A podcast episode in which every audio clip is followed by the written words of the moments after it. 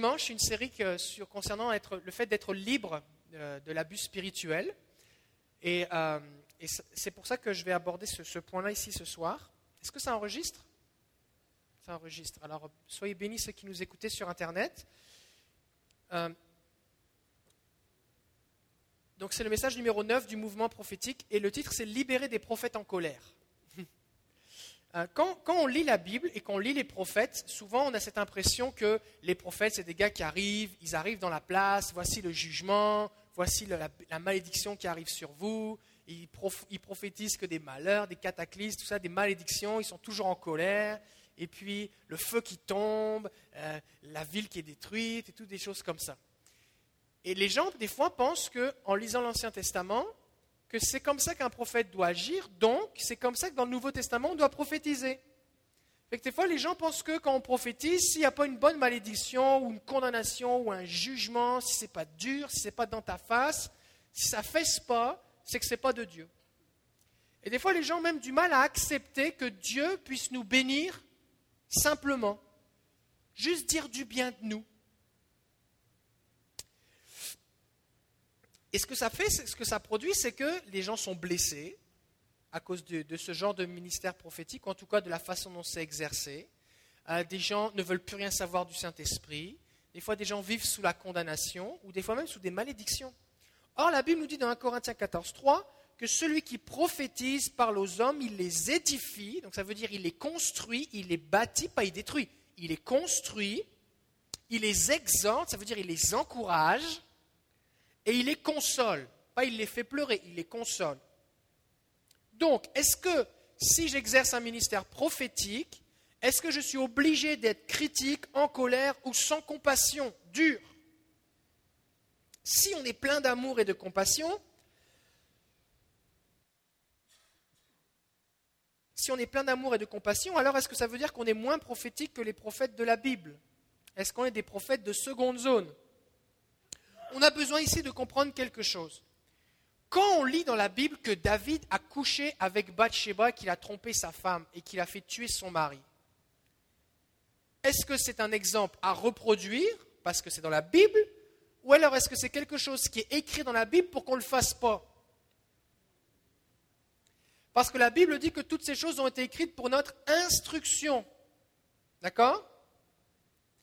Donc si on lit que David a fait ces choses et que ça dit à la fin que Dieu n'était pas content et qu'on ne le refait pas, est-ce que ça se pourrait que des fois les prophètes de l'Ancien Testament, il leur arrivait aussi de faire des choses pas correctes? Est-ce que David ou Abraham ou Moïse étaient des hommes de la même nature que nous? Oui. Et Jacques 5,17 nous dit que Élie le prophète était un homme de la même nature que nous. Et souvent, ce qui se passe, c'est qu'on se dit, bon, Élie fait tomber le feu, la puissance de Dieu est là.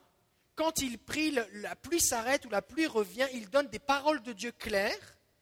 Donc forcément, les démonstrations de puissance et d'esprit qui accompagnent son ministère, nous, c'est ce qu'on pense, justifieraient que toutes ces attitudes sont bonnes. Or, il y a une différence entre l'action de Dieu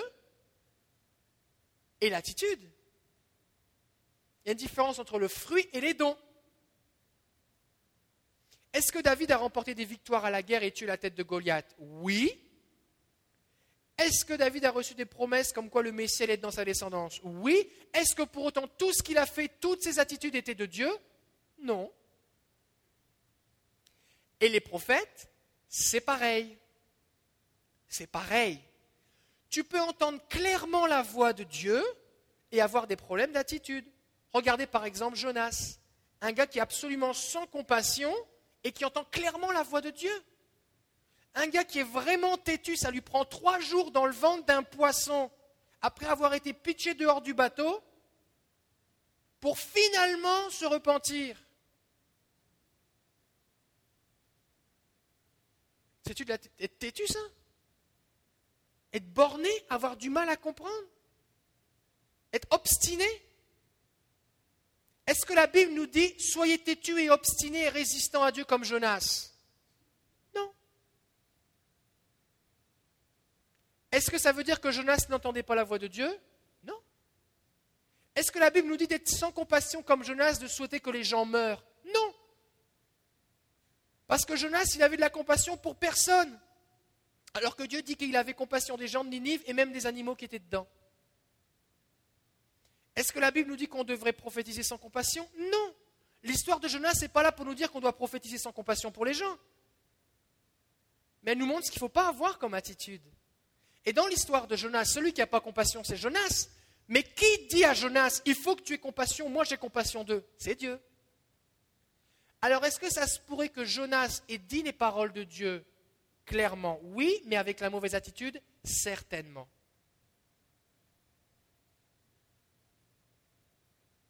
Donc, on doit distinguer entre le cœur de Dieu et la façon dont les prophètes représentent Dieu. De la même façon qu'on doit distinguer dans le Nouveau Testament et dans l'Église aujourd'hui l'exercice d'un don spirituel et la maturité ou le caractère de la personne. Parce que je peux très bien avoir un don spirituel précis, exact, tout en ayant un mauvais caractère. Jésus va dire comment on fait pour reconnaître un faux prophète? Pas parce qu'il dit des fausses prophéties, mais à son fruit. Ça veut dire qu'un faux prophète, c'est quelqu'un qui dit des vraies prophéties, mais qui a un fruit qui est mauvais.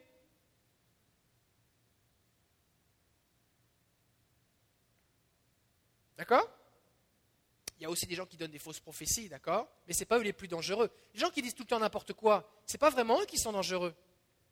Il y a moins de risque d'être séduits. Les gens qui sont plus dangereux, c'est les gens qui font des vraies choses avec un vrai pouvoir, avec un vrai discernement, mais leur fruit est mauvais.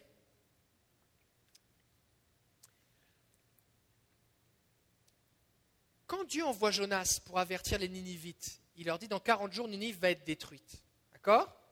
Si Dieu voulait vraiment détruire la ville, est-ce qu'il avait besoin d'attendre 40 jours? Non. Est-ce qu'il avait besoin de leur envoyer un avertissement? Non. Il ne leur dit pas, je vous avertis pour que vous déménagiez. Pour quelle raison il leur dit dans 40 jours ça va être détruit Pour leur donner une dernière chance de se repentir. C'est pour ça que quand ils vont se repentir, et la preuve c'est qu'ils vont le faire tout de suite, à la prédication de Jonas, dès le premier jour, ils vont se repentir et Dieu va le voir. Donc le but du message de Jonas, c'était de dire, changez d'attitude, parce que Dieu est bon. Mais Jonas, lui, ce qu'il veut, c'est que Ninive soit détruite. Et Jonas ne représente pas bien Dieu dans cette histoire. Quand on prophétise,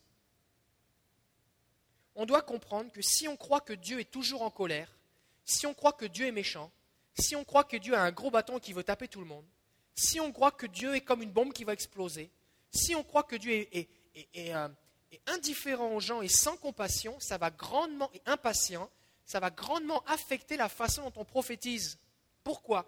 Parce que quand on prophétise, il y a trois étapes. Premièrement, on reçoit une vision, des paroles, un verset, une impression.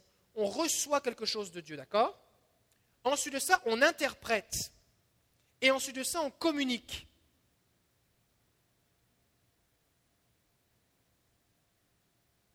Maintenant, l'interprétation va beaucoup dépendre de ce que je crois de Dieu.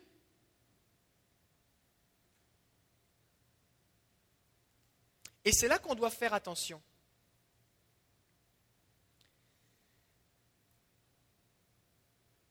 Et on doit avoir la maturité de comprendre que les révélations et la puissance démontrées dans la vie d'une personne ne sont pas une approbation de toutes ses attitudes. Ça, c'est vraiment important. D'accord? Et le ministère prophétique ne doit pas être défini d'après nos expériences du passé, mais d'après ce qu'en dit la Bible. Je ne dois pas dire le ministère prophétique c'est bon ou c'est mauvais d'après ce que moi j'ai vécu dans le passé, de ce que j'ai vu, entendu ou subi, mais d'après ce que la Bible me dit. La Bible me dit que la prophétie c'est encourager, et on a besoin d'être encouragé. Encourager c'est bon d'être encouragé, on a besoin de courage, et Dieu est encourageant. C'est consoler, et on vit suffisamment de difficultés pour avoir besoin d'être consolé par Jésus. Et c'est édifier, bâtir. On se fait suffisamment taper dessus à gauche, à droite pour avoir besoin d'être construit par Dieu. D'accord? Et ça, c'est bon. Et ça, c'est ce que c'est le ministère prophétique. Maintenant, tout ce qui sort de ça, ce n'est pas la volonté de Dieu. Donc, si vous avez vécu de la condamnation, du jugement, du rabaissement, si vous avez été étiqueté, si vous avez été blessé, si vous avez été euh, manipulé, si vous avez été euh, détruit d'une façon ou d'une autre par une soi-disant parole prophétique, ce n'était pas la volonté de Dieu. Et ce qui se passe, c'est que quand on reçoit une parole qui doit venir de Dieu et qu'elle nous détruit, on en finit par croire que c'est ce que Dieu veut nous détruire et on a peur de lui. Et Dieu, il n'aime pas ça quand on fait peur aux gens en son nom. Quand les gens ont peur de lui, quand, nos actions font que les gens ont peur de Dieu. D'accord? Dieu, n'aime pas ça. Parce que Dieu, ce qu'il veut, lui, c'est nous attirer à lui. Il a donné Jésus pour qu'on soit réconciliés. Alors si on, si on fait peur aux gens, ça ne marche pas.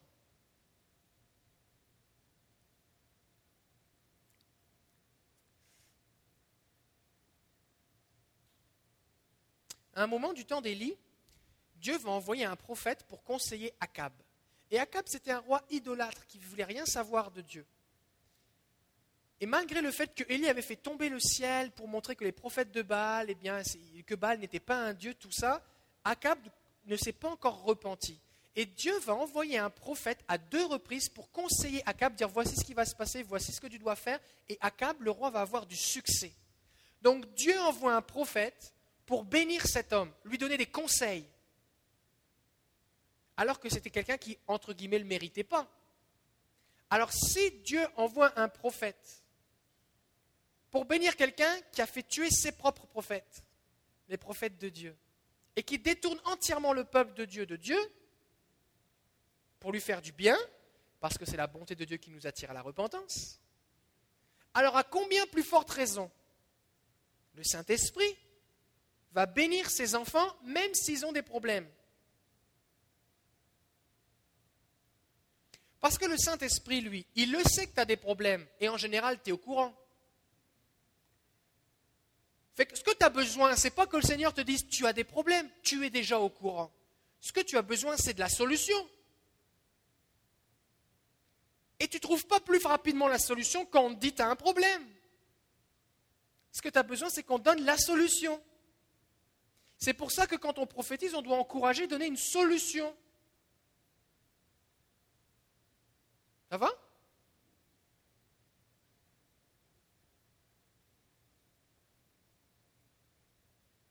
Quand Élie va prophétiser sur Akab, va, interagir avec Akab, à un moment, Akab va se repentir. On voit ça dans 1 euh, Roi chapitre 21, verset 25. Et ça nous dit au verset 25, il n'y a eu personne qui se soit vendu comme Akab pour faire ce qui est mal aux yeux de l'Éternel. Et Jézabel, sa femme, lui a excité. Le gars s'est vendu, il n'y a personne qui a fait comme lui. C'est intense, non? Il a agi de la manière la plus abominable en allant après les idoles comme le faisaient les Amoréens que l'Éternel chassa devant les enfants d'Israël. Mais après avoir entendu les paroles d'Élie, il a déchiré ses vêtements, il a mis un sac sur son corps, il a jeûné, il couchait avec ce sac et il marchait lentement. Et Dieu a dit à Élie, as-tu vu comment Akab s'est humilié devant moi? Dieu a voulu faire remarquer à Élie que Akab se repentait. Pourquoi? Parce que peut-être Élie aurait continué à invoquer le jugement sur lui. Mais ce que Dieu qui l'intéressait, c'est que Akab se repente. La pluie qui s'arrête, la pluie qui recommence, le feu qui tombe, toutes ces choses-là, ça avait pour but d'attirer Akab à Dieu. Et il a réussi. Et aujourd'hui, nous devons nous aussi entendre le cœur de Dieu qui est patient envers ses enfants. Dieu est lent à la colère, c'est ce qu'il a dit à Élie. Je suis l'Éternel, lent à la colère, riche en miséricorde. Et Dieu n'a pas changé, parce que Dieu ne change pas. Ce qui fait que si on est, Dieu nous donne une parole pour quelqu'un, il peut arriver que nous, des fois, on soit impatients ou qu'on ait envie de juger la personne. C'est mal ce que tu fais. Oh, ce n'est pas mon rôle. Mon rôle, c'est d'encourager, de consoler, et de bâtir la foi ou édifier. Donc ça, ce n'est pas ma job. Et c'est important au moment où on reçoit et où on interprète de comment ça va sortir. Parce que nous, ce qu'on veut, c'est bénir les gens. Élie par exemple, va faire tomber le feu du ciel sur des soldats qui viennent l'attraper. Par deux reprises, 50 hommes sont consumés. Il dit, si je suis un homme de Dieu, que le feu tombe sur vous. Le feu tombe. Une autre troupe arrive de 50 hommes. Si je suis un homme de Dieu, que le feu tombe sur vous. Le feu tombe sur eux. Et quand Jean et Jacques, les disciples de Jésus, vont dire à Jésus, alors que les Samaritains ont rejeté Jésus, est-ce que tu veux qu'on fasse tomber le feu sur eux? Ils savent que quelque part, ils en ont le pouvoir, mais que va leur dire Jésus? Jésus se retourne vers eux dans Luc chapitre 9, verset 55. Il va les réprimander. C'est pas bien ce que vous faites. Il est en colère, Jésus. Il dit Vous ne savez pas de quel esprit vous êtes animés. Car le Fils de l'homme est venu non pour perdre les âmes des hommes, mais pour les sauver. Jésus dit Garde là, moi je suis venu ici, là, c'est pour les sauver, eux.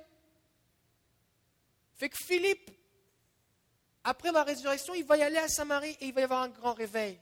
Fait qu'ils ne sont pas encore prêts, ce n'est pas grave. Mais si on les brûle tous maintenant, ils ne vont pas pouvoir se convertir. Et l'esprit que j'ai mis en vous, c'est un esprit d'amour. Il y a une puissance, mais il faut qu'on fasse attention à la puissance, ce qu'on en fait. Il faut qu'on fasse attention parce que le Seigneur, des fois, va nous donner des révélations qui sont puissantes et précises, mais c'est important qu'on fasse attention à comment, qu'est-ce qu'on en fait. Qu'est-ce qu'on fait avec une parole de connaissance que le Seigneur nous donne? La Bible nous dit que celui qui n'aime pas n'a pas connu Dieu car Dieu est amour. Et dire la vérité avec amour, c'est une preuve de maturité chrétienne. Être capable d'aimer la personne, être capable de lui donner une solution, de montrer que Dieu veut la restaurer. Parce que Dieu voit le bien qui est dans le cœur des gens et il voit comment ils peuvent devenir par sa grâce. C'est pour ça que quand on prophétise, on est amené à appeler dans la vie des gens ce qui n'est pas encore. Des fois, vous allez voir quelqu'un qui a une vie tout croche, puis Dieu va vous donner des paroles que Dieu t'appelle à être un homme de Dieu, tu es appelé à être saint alors que la personne vit dans le péché. Mais ça, ça encourage la personne. Ça montre la direction dans laquelle Dieu veut qu'elle aille. Si on lui dit tu es tout crotté, tu pues le péché, tu es comme avec les cochons, avec le fils prodigue, la personne elle est au courant fait que ça ne va pas l'aider vraiment. D'accord? On ne doit pas accepter de donner des paroles sans espoir. Fait que si vous recevez quelque chose et qu'il semble qu'il n'y a pas d'espoir, bah, taisez-vous et attendez la suite. Seigneur, c'est quoi la suite? Seigneur, moi, je ne peux pas donner ça juste. Il faut, il faut qu'il y ait une solution. D'accord? Il faut qu'il y ait de la grâce là-dedans. je vais terminer avec Moïse c'est que Moïse, lui, la Bible nous dit que c'était l'homme le plus patient de la terre, ou le plus humble de la terre, suivant les versions. Mais à un moment, il s'est mis en colère, et à cause de ça, il n'a pas pu entrer dans le pays promis. Pourquoi? Parce que le peuple s'est rebellé contre Dieu parce qu'ils avaient soif. Moïse, donc le peuple est en colère contre Dieu. Moïse va voir Dieu, et Dieu, lui, il n'est pas en colère. Il lui dit, ok, voici ce que tu vas faire, ils ont soif, fait que tu vas aller parler au rocher, et le rocher va couler et ils vont avoir à boire. Dieu n'est pas en colère. Et Moïse arrive et lui est en colère contre le peuple. Et il arrive avec une parole de Dieu et au lieu de parler au rocher, il frappe sur le rocher. Mais l'eau coule pareil. Donc les gens, en voyant comment Moïse agit, reconnaissent que Dieu est dans l'affaire, puisqu'il y a de l'eau qui coule d'un rocher, ils sont dans le désert. Le problème, c'est que Moïse le fait en colère. Donc le peuple, lui, croit que Dieu est en colère.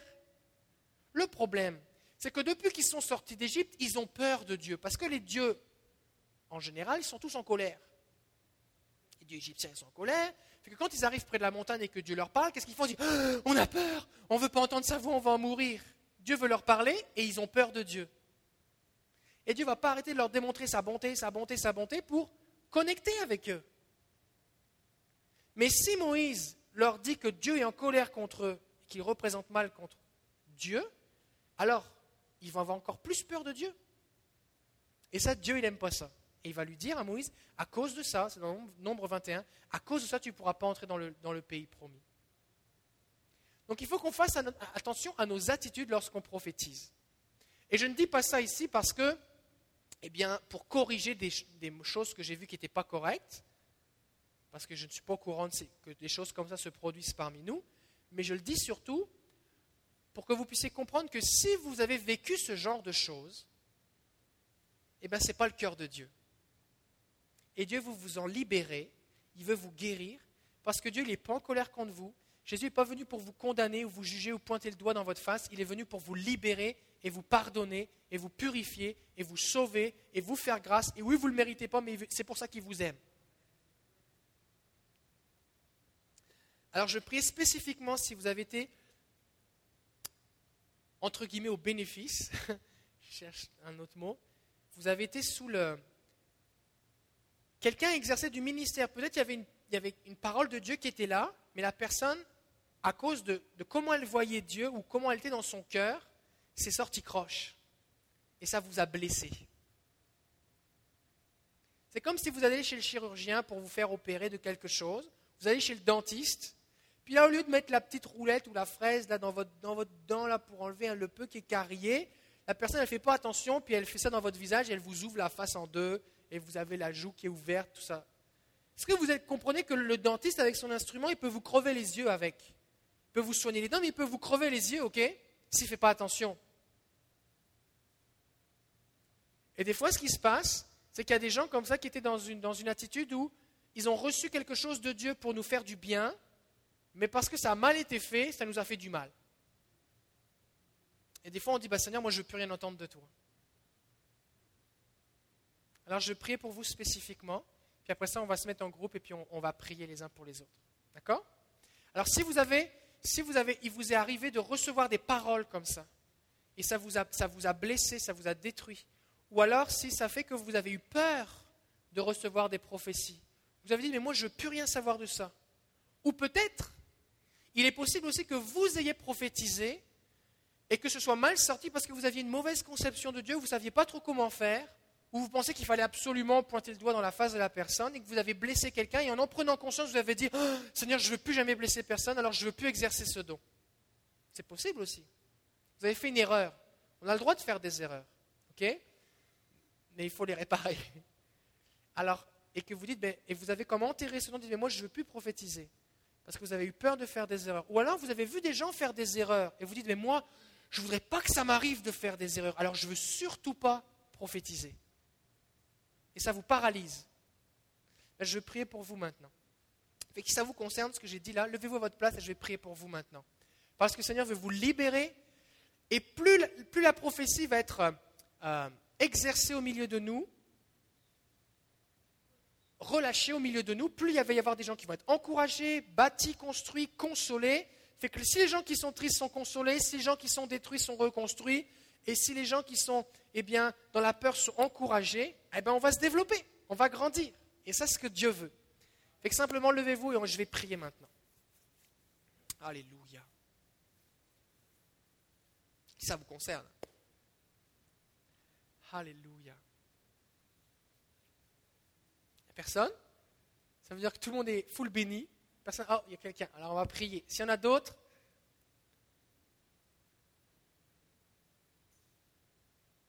Ok. Seigneur, on est devant toi ce soir et je veux te remercier, Seigneur, parce qu'il n'y a pas plus de gens que ça qui ont été blessés par euh, des mauvaises attitudes dans la prophétie. Je veux te dire merci pour cela.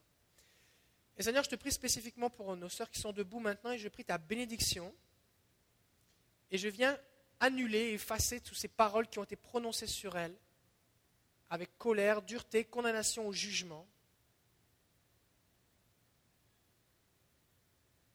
Et papa, je te prie la guérison de leurs blessures maintenant au nom de Jésus. Et je te prie maintenant aussi spécifiquement, Seigneur, pour que soit relâché au milieu de nous, plus encore qu'auparavant, la prophétie. Je te prie qu'au milieu de nous, les gens soient consolé, bâti, construit, encouragé. Je t'ai prie spécifiquement pour que ce don soit relâché dans la vie de mes sœurs, Seigneur, au nom de Jésus. On te bénit pour ce que tu fais, on te donne toute la gloire, Père, au nom de Jésus. Et Seigneur, je te prie aussi pour tous ceux qui nous écoutent sur Internet, ceux qui ont vécu des peurs, des blessures ou des problèmes. Et je te prie de venir guérir leur cœur maintenant. Et Seigneur, je te prie de leur révéler maintenant ton amour au nom de Jésus. On prie pour une révélation de ton cœur, une révélation de ton amour.